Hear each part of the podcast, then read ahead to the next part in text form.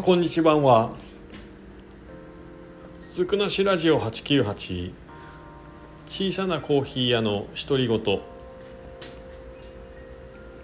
はい。ということでね、えー、今日もね長野県の白馬村から、えー、お届けしております。今ね改装中のお店の中からね少しだけ、えー、ぼやこうかなと思っています。はい。第2回目ですね今日ね。でなかなかねお店の方はねいい仕上がりに今までのね雰囲気とはもうガラッとね180度ぐらい変わってね木の温かみがねすごい感じられるいいお店になるんじゃないかなっていう予感しかない感じになってきましたね。はいちょっと入りにくいのかなっていう意見もね今さっきねおしゃれにしすぎるとっていうのは出てたんですけどどうでしょうね。はい。是非皆さんあの興味持っていただいたら長野県白馬村 JR 白馬駅のねロータリーになる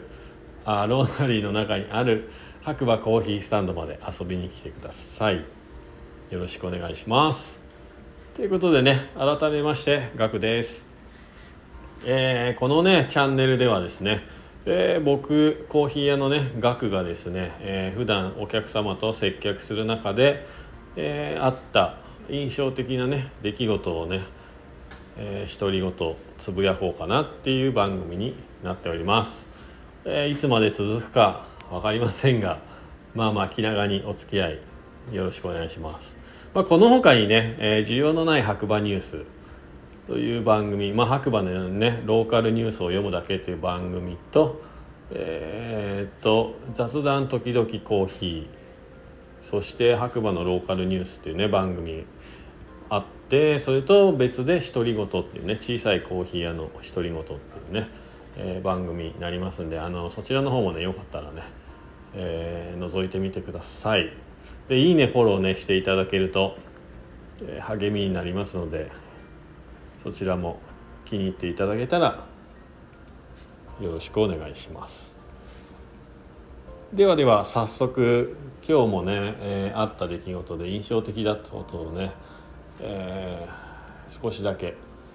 話そうかなと思います。えー、実はね最近とてもね仲良くしているお客様がいてでまあ一番最初に会った時に言ってたのが「いや俺コーヒーの味全然わかんないんだよね」っていう話ではい話だったんですよでまあ好みもよくわかんないしっていうね話でただね僕の中では実はあのコーヒーの味が分かんないっていう人ほど、まあ、ストライクゾーンがね狭くて好みの味はすごいあると思っててだから逆にコーヒーが好きっていう人はもうコーヒーっていうものがね好きなんでストライクゾーンは広いんじゃないかなと個人的には思ってます。なのでそのコーヒーのね味が分かんないけどまあとにかくコーヒーがは飲むよとまあ、何でもいいんだけど飲むよというねお客さん仲良くしてるねお客さんがいて。でつい先日ねえーと、飲みに来てくれて。でどんなコーヒーにしますかっていう話をしたら、まあ、苦みがしっかりしてるコーヒーがいいなってその日はね言ってくれたんで、えー、うちでねちょっとブレンドの深入りのブレンドを出そうか、まあ、シングルで出そうか迷ったんですけどまあ、今回はね、えー、うちの深入り豆の中シングルの中で一番深いねインド。インディア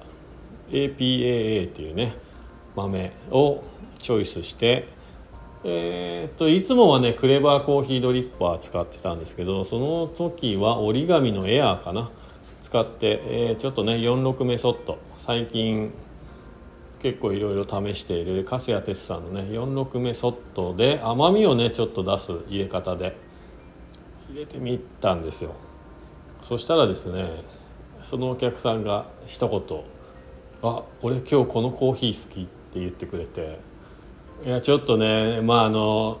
心の中でガッツポーズしましたよね。よし！っていうね。はい。まあそんな出来事があってはい。大変嬉しかったなっていうお話です。はい、